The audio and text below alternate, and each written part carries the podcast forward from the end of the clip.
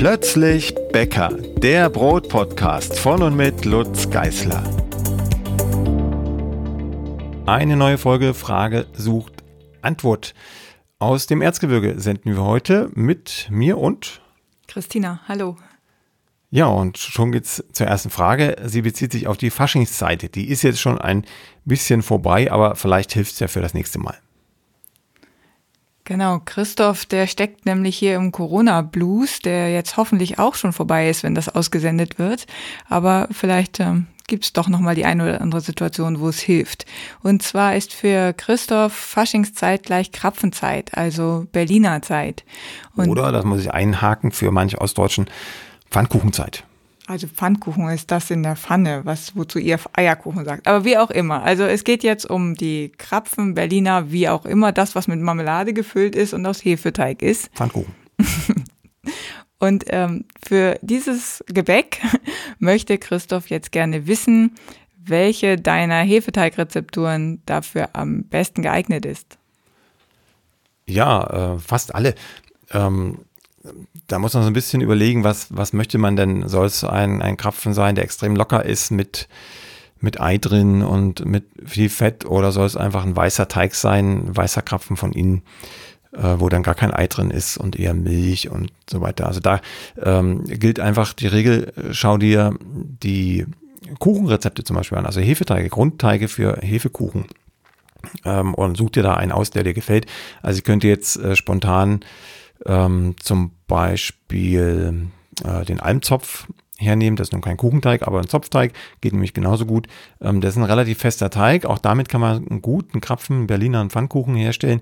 Ähm, die sind aber meistens etwas weichere Teige. Also da lohnt es sich vielleicht schon mal nach Blechkuchen zu suchen im Blog und sich da so einen Teig rauszuholen. Also im Grunde geht jeder Hefefeinteig, also alles, was irgendwie zu Zöpfen, zu Kuchen, ähm, zu anderen äh, Förmchen. Also selbst ein Brioche-Teig würde sogar gehen. Ne? Ein Brioche-Teig ginge auch, äh, wenn es nicht ganz so ein butterreicher Brioche-Teig ist, äh, aber der ist ausreichend weich und den kann man auch gut formen. Da ist also der Fantasie keine Grenze gesetzt. Wenn man einen klassischen Berliner Teig haben möchte, dann denke ich, sollte man auch eher zu einem klassischen Kuchenteig, Hefekuchenteig greifen. Die nächste Frage bezieht sich auf Brot. Und zwar schreibt dir eine Leserin oder ein Leser, ich habe vor vier Tagen erst mit dem Backen angefangen. Mein erstes Brot, ein Weizenbrot mit 0,5 Gramm Hefe, wurde wunderbar. Heute war der Teig aber eigenartig. Ich hatte nur noch Mehl mit der Type 1050 anstatt wie im Rezept angegeben 550.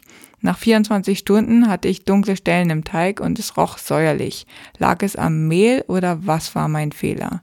Das scheint vom Perfektionsbuch auszugehen. Ja, genau, Perfektionsbuch mit Hefe. Ähm, ja, das ist aber im Grunde egal. Es geht einfach um die lange Reifezeit und wenn das mit 550er Mehl geklappt hat, heißt das nicht, dass es mit einer höheren Mehltype auch klappt in der Zeit, weil die höhere Mehltype, also hier Type 1050, mehr Schalenanteil enthält, mehr Schale vom Getreidekorn. Und an der Schale leben zum einen mehr Mikroorganismen, das spielt jetzt hier äh, obwohl nur so wenig Hefe drin ist, keine große Rolle. Aber äh, wir haben mehr Ballaststoffe, wir haben mehr Enzyme im Mehl und ähm, vor allem diese Enzyme und das, das Mehr an Mineralstoffen sorgt dafür, dass der Teig schneller reift. Also er ist dann vielleicht nicht nach 24 Stunden, sondern eventuell schon nach 20 Stunden. Das kann ich nicht einschätzen, weil das von Mehl zu Mehl auch innerhalb der einzelnen Mehltypen verschieden sein kann. Aber es wird auf jeden Fall schneller gehen und das äh, sagt ja auch quasi der, der Text, den wir hier bekommen haben ähm, dass, die, dass der Teig teilweise schon dunkle Stellen hatte. Das sind einfach Oxidationseffekte und leicht säuerlich roch. Das deutet schon darauf hin, dass er zu reif war. Also schon ähm, sehr gärig und dann kommt immer auch eine Säurenote mit dazu, weil die Frischhefe ja nicht nur aus Frischhefe, also nicht nur aus Frischhefe, nicht nur aus Hefezellen besteht, sondern auch in kleinerer Menge aus Milchsäurebakterien und äh, die fangen natürlich auch im Laufe der Zeit an zu arbeiten und dann auch in einem Maß, je länger es dauert, äh, dass man das dann irgendwann auch gustatorisch mitbekommt. Also das einfach säuerlich riecht und säuerlich schmeckt.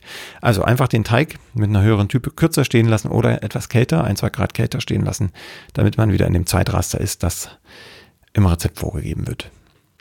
Die nächste Frage kommt von Norbert. Norbert hat schon mehrere Jahre Brotbackerfahrung und hat sich jetzt eine Getreidemühle zugelegt.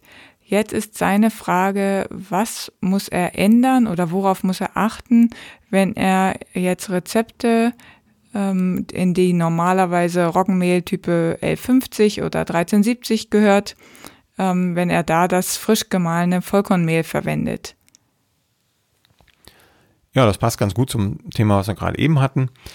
Ähm, an allererster Stelle muss man beachten, dass die Reifezeit sich verkürzt, einfach weil wir eben wieder sehr viel Enzyme durch den hohen Schalenanteil dabei haben. Also einfach Reifezeiten verkürzen oder Reifetemperatur erniedrigen und auch vielleicht die Teigtemperatur um ein, zwei Grad runterschrauben, also kälteres Wasser nehmen. Es kommt darauf an, was einem wichtiger ist. Soll die Zeit passen, die im Rezept steht, oder soll einfach äh, alles andere passen, was am Rezept steht. Und die Zeit ist flexibel, das muss man mit sich selber ausmachen. Was aber immer wichtig ist, äh, die Reifezeit verkürzt sich einfach. Wenn man nichts ändert, verkürzt sich die Reifezeit, wenn man Vollkornmehl nimmt. Und insbesondere, wenn es frisch gemahlen ist, weil dann sind die Enzyme am aktivsten. Wenn das Mehl ablagern durfte, dann äh, geht auch die, Enzym die Enzymatik etwas zurück. Das heißt, die Reifezeit beschleunigt sich nicht ganz so schnell mit gelagertem Vollkornmehl. Ja, was passiert noch? Der Wasseranteil muss nach oben gezogen werden, weil eben die vielen Ballaststoffe, also die Schalenanteile, die Kleie, äh, sehr viel mehr Wasser binden kann als das Mehl, das unter der Schale steckt, was ja im Typenmehl, also bei Typ L50 zum Beispiel, dann vor allem enthalten ist. Da ist wenig Schale dabei. Wenn ich mehr Schale zugebe, dann bindet das Mehl einfach mehr Wasser. Und deshalb würde der Teig viel zu fest werden, wenn ich das einfach ungesehen mit Vollkornmehl austausche also mehr Wasser rein, dass der Teig die gleiche Konsistenz hat wie der Teig, den ich mit der hellen Mehltype zusammengemischt hätte. Ja, und das ist es im Grunde. Man darf nicht äh, damit rechnen, dass das Brot jetzt viel lockerer wird, äh, wie mit der hellen Type, sondern es wird äh, aller, allerhöchstens genauso locker, meistens ein bisschen kompakter. Ähm, die Krume wird ein bisschen weniger elastisch werden mit Vollkornmehl. Aber all das möchte man ja, wenn man Vollkornmehl backt. Das nimmt man zumindest in Kauf, weil man dann ja die anderen Vorteile hat, also Ballaststoffe. Viele Vitamine, Fettsäuren etc. und einen kräftigeren Geschmack. Ähm, wichtig wäre noch, bei Roggen ist es nicht ganz so problematisch, aber wenn es Weizenbrot wäre, würde ich selbst das Vollkornmehl immer lagern. Immer äh, mindestens eine Woche, gern auch länger, mehrere Wochen kühl, trocken, lichtgeschützt lagern, weil ich dann einfach bessere Backeigenschaften habe. Mal abgesehen von der Enzymatik, aber das Klebergerüst stabilisiert sich einfach über die Reifezeit des Mehles. Und ähm, wenn man es nicht eilig hat, dann gern auf Vorrat mahlen. Die nächste Frage kommt von Achim. Achim backt regelmäßig Mischbrot aus Dinkel 630 und dann gibt er dazu Emma Vollkornmehl oder Einkornvollkornmehl oder auch Roggen mit wenig Hefe, also nur 0,15% Hefe verwendet er. Und äh, dann lässt er den lange stehen. Also er knetet ihn von Hand, lässt ihn dann bei 15 bis 18 Grad 30 Stunden stehen. Und eine halbe Stunde vor dem Backen knetet er dann den Teig nochmals durch, formt den Leib, legt ihn aufs Blech, schneidet ihn kurz vor dem Backen längs ein und backt ihn dann mit Dampf und genau. So, so weit, so gut. Dann äh, geht der Teig im Ofen auch gut auf. Das Brot hat eine schöne, knusprige Kruste, wenigstens am ersten Tag. Die Krume ist locker und das Brot ist lecker. Aber, ein dickes Aber kommt jetzt in seinem Text, im gesamten Volumen verteilt befinden sich große, unregelmäßige Löcher. Jo, das ist äh, kein, kein, keine Überraschung, das wollte ich sagen. Das ist keine Überraschung äh, weil da ein ganz wichtiges ähm, Detail fehlt in der Abfolge der Arbeitsschritte bei Achim. Ähm, er hat ja geschrieben, er lässt ihn lange gehen, das finde ich super, alles gut. Äh, dann wird er nochmal durchgeknetet, also äh, das Gas kommt raus, das macht auch Sinn, damit der Teig wieder stabil wird zum Formen, dann wird der Leib geformt und dann kommt der Haken, dann kommt er schon aufs Blech äh, wird eingeschnitten und geht in den Backofen, wenn ich das richtig verstanden habe zumindest. Da fehlt ein entscheidendes Detail, nämlich die Stückgare. Die Stückgare ist wichtig, damit schon Gas im Teigling ist, bevor er in den Ofen geht. Denn der Ofentrieb, also das, was den Teigling im Ofen dann zum Brot werden lässt und aufgehen lässt, der besteht im Wesentlichen aus dem physikalischen Trieb und nicht dem biologischen Trieb. Biologischer Trieb hieße, die Hefe pustet noch ordentlich CO2 in den Teigling. Das kann sie aber kaum, weil ja bald die Todeszone durch sie durchzieht, also alles oberhalb 40, 50 Grad ähm, führt zum Ableben der Hefen. Das ist schnell erreicht im Brotteig. im Backofen. Das, was das Brot lockert im Backofen, ist der physikalische Trieb im Wesentlichen. Also das Gas, was schon im Teigling ist, dehnt sich durch die Hitze aus und bläst den, den Teigling auf. So, jetzt haben wir aber fast kein Gas im Teigling, also kann sich auch wenig aufblasen. Und wenn sich was aufbläst, dann diese paar ähm, Angsthüsterchen von den Hefen und äh, das bisschen Restgas, was noch im Teigling verblieben ist. Und das sammelt sich dann äh, an wenigen Stellen und das sehen wir anhand dieser scheinbar großen und unregelmäßig verteilten Löcher innerhalb einer wirklich dichten, gummiartigen Krume. Also so einfach wie es ist, Achim, so also wichtig ist es auch, äh, wenn der Teigling geformt ist, dann muss er nochmal aufgehen können. Er sollte sich nicht verdoppeln, aber gut die Hälfte sollte er zulegen an Volumen, damit im Ofen noch was passiert. Hier ist eine Frage von Birte. Es geht wieder um die, den Ersatz von Zutaten, aber diesmal nicht um den Ersatz verschiedener Mehltypen oder Mehlsorten oder Getreidearten, sondern es geht um Milch. Und zwar schreibt Birte, dass sie keine Tiermilch verwenden kann. Und sie möchte jetzt wissen, ob sie in den Rezepten, die Tiermilch enthalten, die Tiermilch einfach durch Pflanzenmilch ersetzen kann, also zum Beispiel Hafermilch oder Mandelmilch. Ja, das geht problemfrei. Ähm, ich selber hadere manchmal damit, wenn ein sehr hoher Milchanteil enthalten ist, vor allem in Broten, also nicht in Süßgebäcken, sondern in Broten, weil ja äh, Hafer- und Mandelmilch schon eine leichte Süße mit sich bringen und auch einen gewissen Eigengeschmack, ähm, der sich dann im Brot niederschlägt. Aber das ist eine Geschmacksfrage und äh, ich vermute, Birte, du bist eh an diese Milcharten gewöhnt und kannst dann ähm, einfach das Brot auch so genießen, auch wenn das ein bisschen süßer schmeckt als üblich oder nach Hafer oder äh, mit Mandelnote. Ja, also überhaupt kein Problem, einfach äh, eins zu eins ersetzen und drauf losbacken. Wolfgang fragt, gibt es eine Umrechnung von Sauerteig auf Hefeteig? Eine Umrechnung von Hefeteig auf Sauerteig hat er gefunden. Ja, die Fragen mag ich sehr. ähm, das ist das gleiche mit Dinkel und Weizen. Ähm, es gibt unheimlich viele Rezepte, die nur mit Sauerteig arbeiten, unheimlich viele Rezepte, die nur mit Hefe arbeiten, andere Rezepte, die nur mit Weizen arbeiten, andere wiederum, die nur mit Dinkel arbeiten.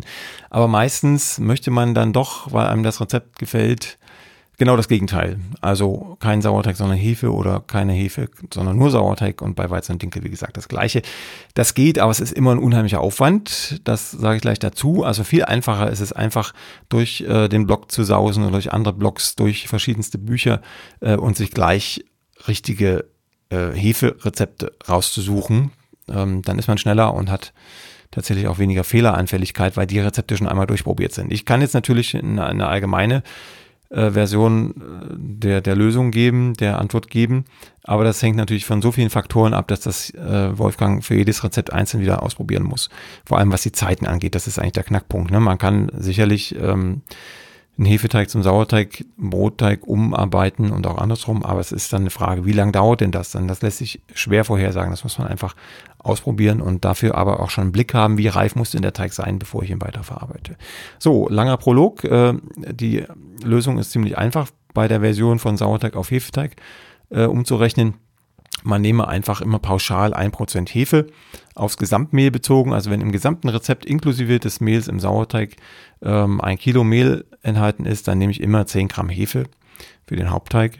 Und ähm, alle anderen Zutatenverhältnisse bleiben gleich. Also ich nehme mir das Mehl aus dem Sauerteig in den Hauptteig, ich nehme mir das Wasser aus dem Sauerteig in den Hauptteig, ich nehme mir das Mehl und das Wasser, das rein rechnerisch im Anstellgut steckt, auch mit in den Hauptteig und dann eben dieses eine Prozent Hefe. Stell den Teig irgendwo hin, lass ihn aufgehen. Ich kann ihn idealerweise, damit es ein bisschen länger dauert, mehr Geschmack gibt, auch in den Kühlschrank verfrachten und über Nacht aufgehen lassen. Dann forme ich das, wie es im Rezept steht, und äh, backe das dann, wenn der Teigling reif ist, ab. Das geht, das wäre die einfache Version.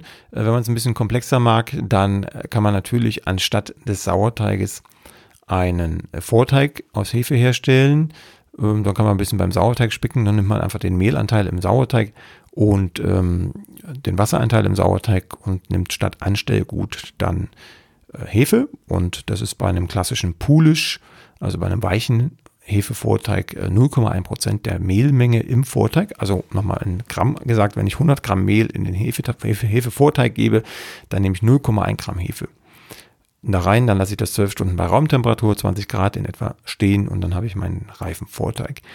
Wenn es im Kühlschrank reifen soll, dann nehme ich 1% Hefe, also auf die 100 Gramm Mehl im Vorteig ähm, 1 Gramm Frischhefe und lasse das ungefähr 24 Stunden im Kühlschrank stehen.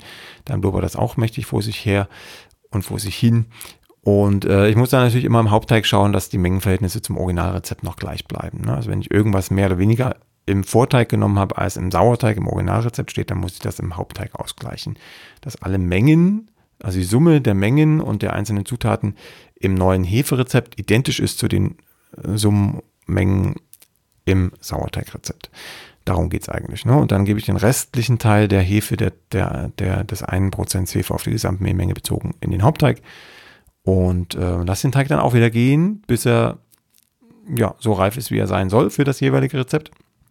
Forme das, lasse ihn wieder gehen und stecke ihn in den Backofen. Ja, all das braucht ein bisschen Experimentiermut und äh, Lust. Und wenn es einfacher gehen soll, dann einfach ein Hefeteigrezept raussuchen. Es gibt fast alles mittlerweile auch äh, in beiden Versionen irgendwo zu finden. Bei mir im Blog oder auch bei anderen liebenswerten Hobby-Brotbäckern und auch Profi-Brotbäckern.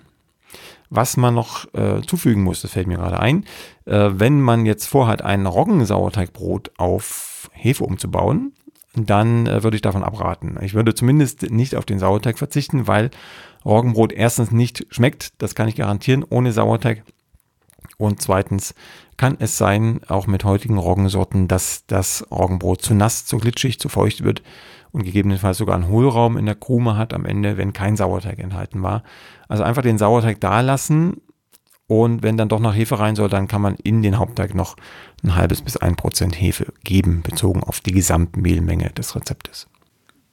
Ben hat ganz fleißig gebacken und zwar hat er sich am San Francisco Sourdough Bread versucht, einmal aus dem Brotbackbuch Nummer 4 und einmal auch an der Dinkel-Variante des Podcasts.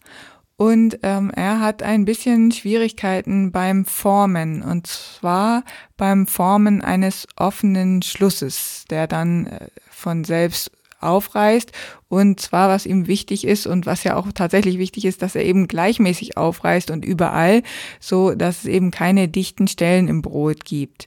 Er schreibt, bei den äh, länglichen Broten gelingt ihm das meistens ganz gut, außer bei dem einen Fotoexemplar, was er mitgeschickt hat.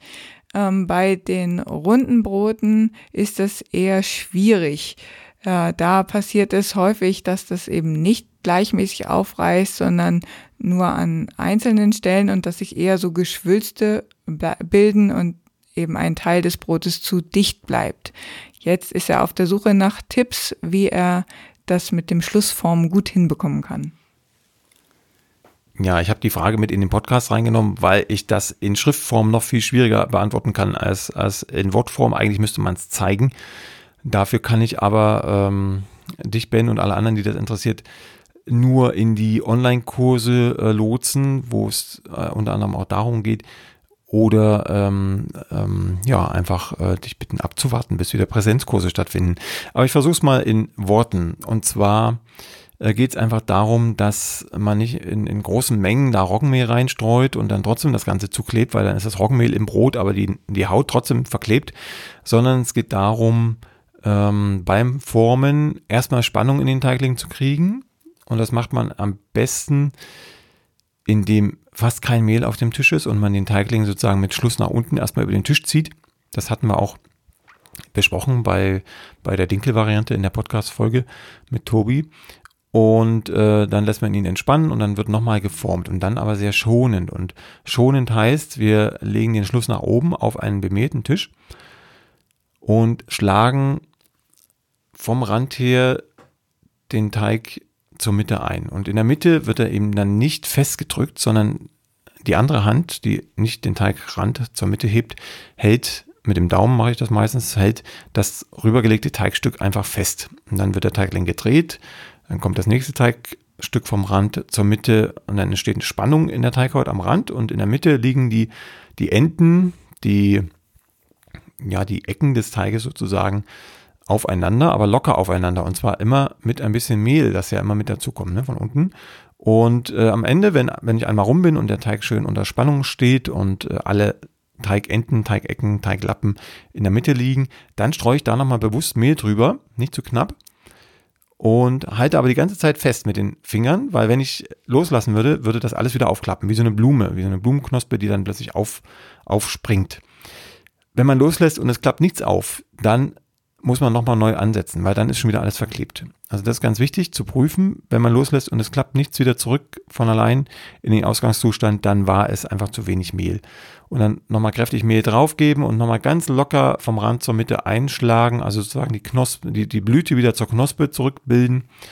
Und zwar so, dass sie, wenn ich loslasse, von allein aufspringt.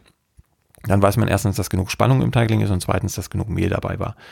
Ja, und in diesem Zustand, also ich halte es fest, weil es sonst aufspringen würde, rolle ich den Teigling ab, also ich rolle ihn weg von mir und erst dann lasse ich sozusagen unten die Knospe los, weil dann liegt die Knospe nach unten, also der Schluss nach unten auf dem Tisch, kann nicht mehr aufgehen, ist trotzdem Mehl drin und so unter Spannung hebe ich ihn dann mit den Handkanten in den Gärkorb. Und dann reift er und reift er und reift er und wenn er reif ist, dann drehe ich den Gärkorb um dann ist ein Teil des Schlusses verklebt, also da, wo nicht so viel Mehl drin war. Saugt einfach das bisschen Mehl sich mit Wasser voll und verklebt dann letzten Endes den Teig wieder. Aber ein Großteil ähm, der Nahtstelle ist dann noch zu sehen. Also wenn ich das aus dem Gärkorb rauskippe, aufs Backpapier oder auf meinen Einschießer, dann sehe ich da noch Stellen, die sich langsam öffnen. Also ich sehe überall so, so Risse in der Oberfläche, äh, die so langsam aufgehen. Und wenn ich das sehe, dann war alles perfekt. Wenn das einfach äh, relativ schnell aufklappt, also die Knospe schon vor dem Backofen wieder zurückklappt äh, zur Blüte, dann war es eindeutig zu viel Mehl. Das gibt es natürlich auch. Und dann kriege ich ein relativ flaches Brot dann nachher im Ofen. Also da muss man so ein bisschen ähm, Gefühl für entwickeln. Einfach viel üben und auch mal wirklich übertreiben mit dem Mehl und ähm, dann kann man, hat man sozusagen beide Endpunkte. Also Ben hat jetzt sozusagen den einen Endpunkt, das alles einfach verklebt und jetzt kann er vielleicht mal den anderen Endpunkt suchen, einfach richtig viel Mehl einarbeiten, also nicht ins Brot, sondern nur in den Schluss und gar nichts andrücken, ganz locker festhalten und dann passiert es unter Umständen, dass das Brot einfach auseinanderklappt und relativ flach wird. Äh, aber dann hast du, Ben, erstmal zumindest ein Gefühl dafür, wo denn die Endpunkte sind und dann kannst du dich so langsam rantasten in die goldene Mitte, um, um den bestmöglichen Kompromiss zwischen Verkleben und Mehlmenge zu finden. Ja, das ist es eigentlich. Ähm, wenn das verklebt ist, wenn man es aus dem Gärkorb kippt, dann kann man auch gern nochmal äh, mit einer Rasierklinge oder mit einem Messer leicht die Oberfläche anritzen, da wo der Schluss mal gewesen wäre, an verschiedenen Stellen einfach leicht einritzen, dann gibt man dem Brot zumindest die Chance aufzureißen, auch wenn es nicht der natürliche Schluss ist, sondern man nachgeholfen hat. Die nächste Frage kommt von Ulla. Ulla fragt, hallo, zu welchem Zeitpunkt kommen Gewürze und zum Beispiel Nüsse in den Sauerteig und sollten die Nüsse vorher eingeweicht werden? Ähm, zu keinem Zeitpunkt, würde ich sagen. Also ich glaube. Vermutlich meint sie Sauerteig-Brotteig, ja, oder? Genau. Also in den Sauerteig kommen in aller Regel weder Gewürze noch Nüsse noch irgendwas anderes. Und natürlich gibt es ähm, so ein paar traditionelle äh, Sauerteigrezepte, wo man äh, teilweise Zwiebelringe oben drauf legt oder ein bisschen Kümmel mit in den Sauerteig gibt, um bestimmte Mikroorganismen zu unterdrücken. Ich halte davon nicht so viel. Es geht auch ohne. Das ist zumindest immer ein gutes Zeichen. Und ähm, ob das jetzt wirklich eine Auswirkung hat, das hat die Wissenschaft, glaube ich, noch nicht nachgewiesen. Sagen wir es mal so. Ja, aber äh, wir wenden uns mal unter der Maßgabe zu, dass mit Sauerteig der Brotteig gemeint ist. Dann kommen Gewürze, die fein gemahlen sind, gern schon gleich mit allen anderen Zutaten in den Brotteig. Wenn sie grob sind, würde ich sie erst, wenn der Teig geknetet ist, in den Teig geben, genauso wie Nüsse oder andere Zutaten, die stückig sind, dann immer erst in den Teig geben, wenn der Teig fertig geknetet ist, weil sich dadurch die Knetzeit einfach verkürzt oder andersrum, wenn ich sie gleich mit reingebe, verlängert sich die Knetzeit. Das sind ja Störkörper, die der Teiggerüstentwicklung im Weg stehen. Und äh, das andere ist, die, der zweite Teil der Frage, geht ja dahin, äh, quellen Nüsse denn auf, beziehungsweise ziehen sie denn Wasser aus dem Teig? Ähm, ja, das tun sie, nicht so üppig, wie das eine Saat tut, also wie Kürbiskern, Sonnenblumenkern, Leinsaat. Das nicht, aber sie binden ein klein bisschen Wasser und wenn man das vermeiden möchte, dann äh, kann man sie natürlich vorher in Wasser einweichen oder in irgendwas anderem, was, was schmeckt. Und das überschüssige Wasser wird dann einfach äh, ein paar Minuten vorher abgeseit und dann können die Nüsse in den Brotteig fallen.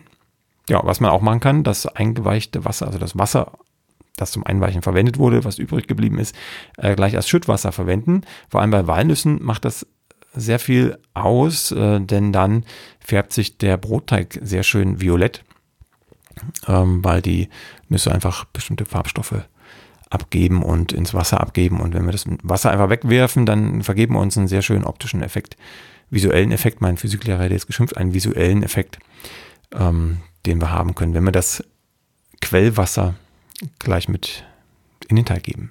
Jo. Die nächste Frage äh, ist eine Frage für mich eigentlich mehr als für dich, oder? Ja, dann, dann gleich mal los. Genau, es geht äh, um Weizenbrot beziehungsweise Weißbrot. Und zwar schreibt äh, Conny, sie hat gerade eine Diskussion mit einem Freund und für sie ist Weizenbrot gleich Weißbrot. Er meint aber, ein Weißbrot sei ein weißes Brot, während ein Weizenbrot ein Brot aus Weizenmehl sei. Ähm, Dazu gibt es tatsächlich Leitsätze. Es gibt Leitsätze für Brot und Kleingebäck und darin sind sozusagen sogenannte äh, Verkehrsbezeichnungen festgelegt. Und Weizenbrot und Weißbrot sind Verkehrsbezeichnungen. Und wenn man die verwendet, dann muss man äh, sich an die Kriterien halten, die dort in den Leitsätzen angegeben sind. Und da ist Weizenbrot und Weißbrot tatsächlich gleichgesetzt. Und äh, das beschreibt beides ein Brot, was zu mindestens 90 Prozent aus Weizenmehl besteht. Also ein Weißbrot muss tatsächlich zu 90 Prozent aus Weizenmehl sein. Ein helles, also ein Brot aus Dinkelmehl 630 äh, darf sich nicht Weißbrot nennen. Ja, das gilt, wenn ihr euer Brot in Verkehr bringen wollt was ihr auch so schon nicht ohne weiteres dürft, wenn ihr keine Bäckermeister seid, äh, so wie Christina das ist. Deshalb kann die das jetzt auch so hier aus dem FF rausschießen. Das muss man lernen als Bäckermeisterin. Ähm, aber wenn ihr das einfach so handhabt und jetzt einfach mal aus der Hüfte rausschießen würdet, so wie ich das auch getan hätte, ähm, ist für mich jetzt einfach wirklich abseits von jeder Fachlichkeit, äh, für mich ein Weißbrot aus einer äh, sehr hellen Mehltype. Also ich kann theoretisch für mein Verständnis auch ein Weißbrot aus Roggenmehl backen, nämlich wenn ich eine Roggenmehltype 997 oder 610 verwenden würde, dann wäre es ein Weißbrot aus Roggenmehl. Ich kann auch ein Dinkelbrot äh, backen als Weißbrot, das wäre dann Dinkelmehl 630. Und ich kann natürlich ein Weizenbrot als Weißbrot backen, das wäre dann Weizenmehl 550 oder 812.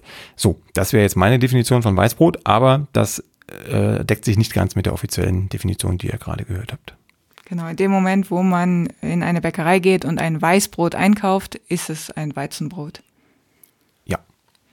Und wenn ein Dinkel Weißbrot verlangt, dann äh, sollte eine fachkundige Verkäuferin erstmal stutzen. So, die nächste Frage bezieht sich äh, mehr auf das Zubehör. Und zwar ist hier die Frage, ähm, ich benutze seit einiger Zeit ein Teigtuch aus Hanf, um meinen Brotteig für zwölf Stunden im Gärkorb abzudecken. Ich mache alles genauso wie vorher und trotzdem geht mein Brot beim Backen nicht wirklich gut auf, eigentlich fast gar nicht. Ändert sich mit der Benutzung eines Hanf- oder Leinentuches etwas für die Gärung des Teiges? Ja, und zwar zum Negativen. Vor allem, wenn das so lange reift für zwölf Stunden, dann ähm, egal ob Hanf oder nicht Hanf, Hanf äh, hat in dem Fall keine Vorteile, keine belebenden Vorteile für den Teigling. Ähm, dann äh, trocknet einfach die Oberfläche aus. Und wenn die Oberfläche des Teiglings austrocknet, ähm, dann ist das im Grunde ein Hemmschuh für den Trieb, weil selbst wenn der Gasdruck steigt, und das tut er im, im Teigling, er kann ja nicht aufgehen, er kann sich nicht ausdehnen. Und deshalb bleibt der Teigling so liegen, wie er am Anfang auch da lag, nämlich klein. Und äh, das Gas verpufft durch irgendwelche anderen Ritzen und, und äh, ja, Stellen, wo vielleicht noch ein bisschen weniger Kruste oben drauf ist, aber es geht halt nicht auf. Und das bringt dann am Ende einfach ein Brot, was, was relativ kompakt ist.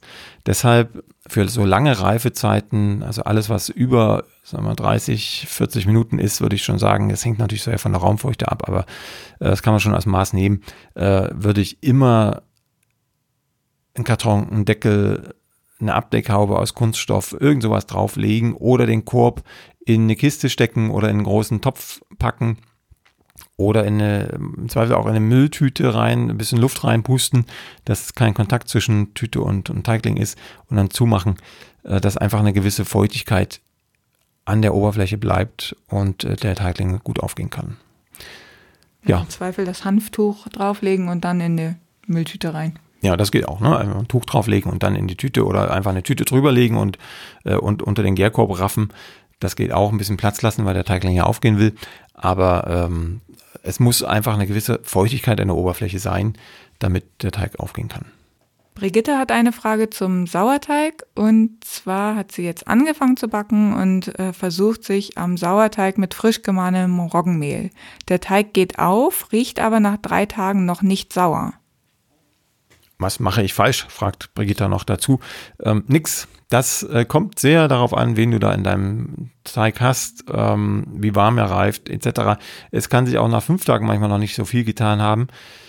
Da würde ich mir jetzt keine Gedanken machen, einfach weiter füttern. Gegebenenfalls sogar ein bisschen kälter. Ich weiß jetzt die Temperatur nicht, aber man kann ihn durchaus auch mal bei 25 Grad oder sogar noch bei Raumtemperatur reifen lassen. Dann entsteht die, die Säure etwas schneller. Ne? Dann hat man ähm, schnelleren Erfolg, was das Saure angeht. Ja, also nichts äh, falsch und nichts verkehrt. Einfach weitermachen und abwarten. Lothar hat vor einem halben Jahr angefangen zu backen und ist ganz begeistert davon, von dem Backen. Und jetzt hat er eine Frage an dich. Und zwar, was hältst du von Sauerteigpulver? Das kann man ja fertig kaufen. Kann er das einfach so verwenden oder ist das ein No-Go? No-Go. Ähm, also wenn dann selbstgemachtes Sauerteigpulver, wer das nicht glaubt, äh, der sollte sich einfach mal so ein Pülverchen kaufen und gegebenenfalls ein selbstgemachtes daneben legen und nicht schniefen, sondern einmal einen Finger reintauchen und äh, beide kosten. Das gekaufte ist unheimlich sauer, also richtig quietsche sauer. Das würde ich nicht freiwillig in den Brotteig packen. Der, das Brot schmeckt dann auch so, selbst wenn es dann nur in kleiner Menge drin ist, aber man, man schmeckt es raus. Und äh, das eigene Pulver hat einen Geschmack. Das ist einfach eine ganz andere Welt. So, davon abgesehen sind beide Pülverchen nicht dafür geeignet, den Teig zu lockern.